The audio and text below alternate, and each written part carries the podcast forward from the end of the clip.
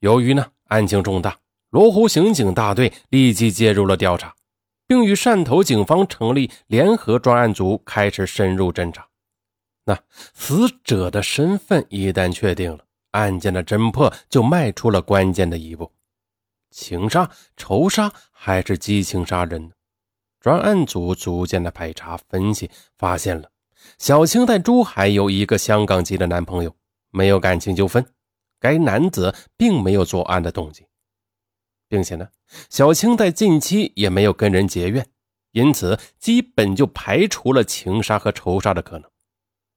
那长期居住在珠海的小青失踪于深圳，专案组分析很可能是陌生人作案。接下来，通过银行开卡记录，警方发现，就在小青失踪后的几天中呢，分别有人分三次从小青的银行卡上取走了五万多元的存款。六月二十二日十二点五十三分左右。在深圳坂田的一柜员机，一名身穿雨衣、把自己包裹得严严实实的、戴眼镜的男子第一次取款。六月二十六日零点五十六分左右，在深圳田贝的一柜员机，一名身着睡衣、头部和手部缠绕有绷带的男子再次取款。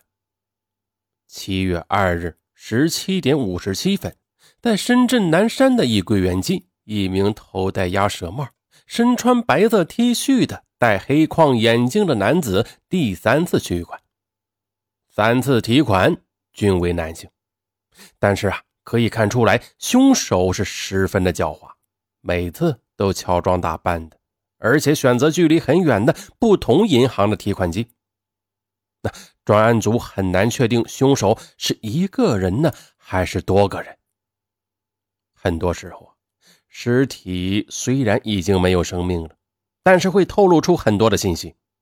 小青的双手是被一根电线捆绑的，而捆绑的双手呢，又被电线缠绕与左大腿固定。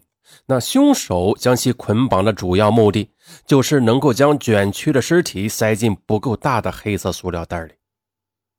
专案组还分析，如果凶手是两个或者两个以上的人的话。那完全可以一个人拿着塑料袋，一个人卷曲尸体塞进塑料袋，而正是因为凶手是一个人，他才不得已先捆绑双手，再将双手与左腿固定，将尸体卷曲后才塞进黑色塑料袋的。由此看来，凶手只有一人。这个三次出现在不同提款机前取走小青存款的年轻男子，很有可能就是凶手本人。专案组由此推断，凶手谋财害命的可能性很大。再就是，凶手带走的死者赃物呢，可能成为案件的新的突破口。果然。深圳罗湖刑警大队很快就监控到了死者一部苹果手机出现在深圳华强北手机市场，一个姓黄的男子曾经使用过。七月六日十八时许，罗湖警方在华北强经济大厦一楼找到了做手机生意的黄姓男子以及死者的两部手机。该男子称啊。手机是其表哥阿山送给他的，至此，嫌疑人基本锁定为阿山。黄某的表哥阿山今年二十九岁，是汕头市潮阳区人，近期呢以开蓝牌车营生。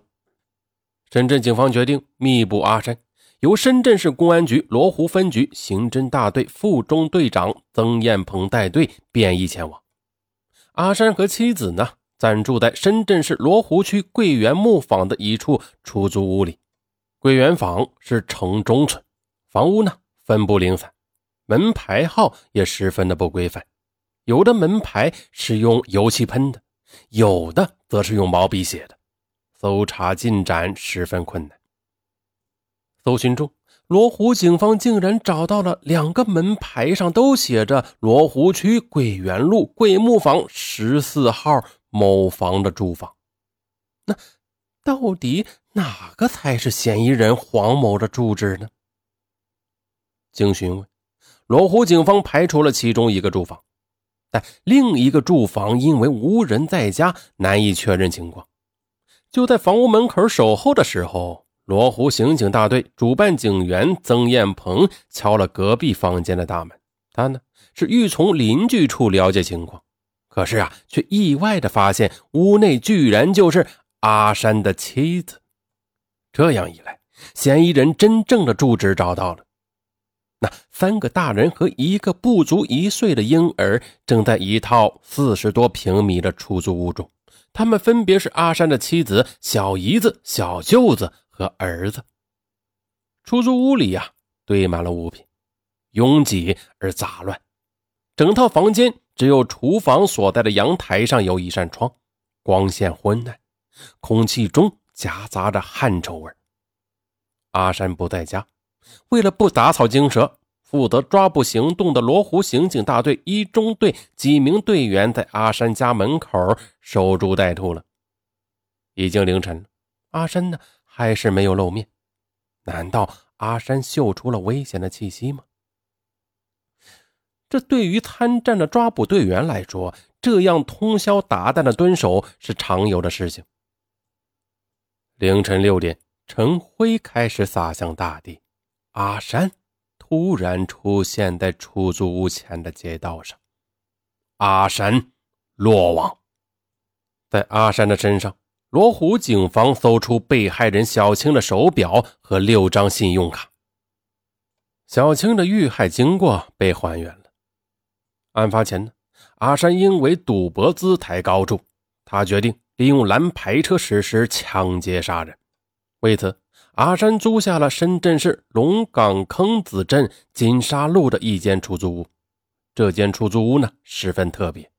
拉开卷帘门，轿车可以直接进入到屋子里。即便是挟持受害人下车，也很难被发现的。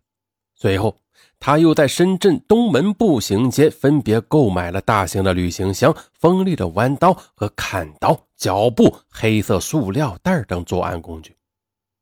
六月八日下午三时许，在深圳市罗湖区东门的新源路，打扮时髦的小青坐上了阿山的吉利牌小轿车，谈好价格之后，准备开往深圳龙华某商城拍摄平面照片。天气炎热，小青不仅穿着时髦暴露，那肩背的 LV 手袋啊，也引起了阿山的注意。谈话间呢。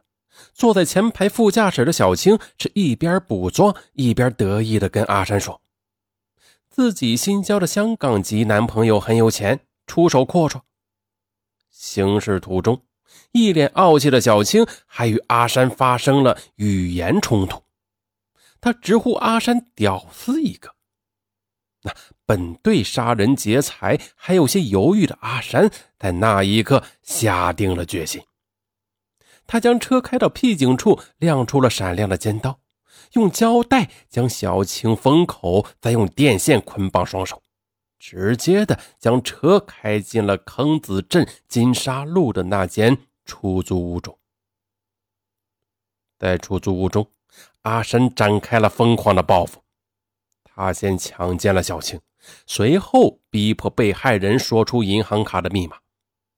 劫色劫财以后，为了不让事情败露，阿山想到了一个杀人灭口的方式：千里抛尸，可以逃避侦查。将躯干和头颅分尸藏匿后，警方就难以判断死者的身份。阿山想啊，将尸体沉入江中，顺流入海，那这样小青的尸体就从此消失了。可是。肢解过程中，他才发现，尽管已经是最大号的旅行箱了，但是呢，仍旧不能容纳一个无头的尸体。于是他不得不将死者的右大腿从红骨处切下。第二天，考虑到自己比较了解家乡的情况，阿山决定驾车将装有小青尸体躯干的旅行箱运回到自己的老家汕头市潮阳区官埠镇。最后呢？他把这个箱子放在铁架内，用铁链锁住后，带到了榕江东湖码头，沉入了江中。六月十一日，阿山又回到了深圳，在坑子的出租屋内将装有被害人头部的残肢的纸箱用水泥浇筑，最后呢，就放置在深圳市罗湖区桂园路桂木坊的自己和老婆居住的出租屋中。就在这近一个多月的时间里，直到丈夫被抓获，那阿山的妻子她都不知道丈夫在家里藏匿了石块。本来呢。阿山是想准备寻找机会来抛弃这个装有尸块的纸箱的。警方也证实了，阿山就是三次取走受害人存款的人。就在阿山丢弃尸块的那天呢，天空下起了大雨。阿山以为被绑上铁链放置在铁架中的箱子会因为重量而沉入水中的，但是事与愿违，箱子在水里是一浮一沉的。阿山转身寻找物品，想要加重的时候，一回头，箱子已经被水流冲走了。从那一刻起，阿山就感到自己终将落网。好，本案呢到此结束，咱们下期不见不散。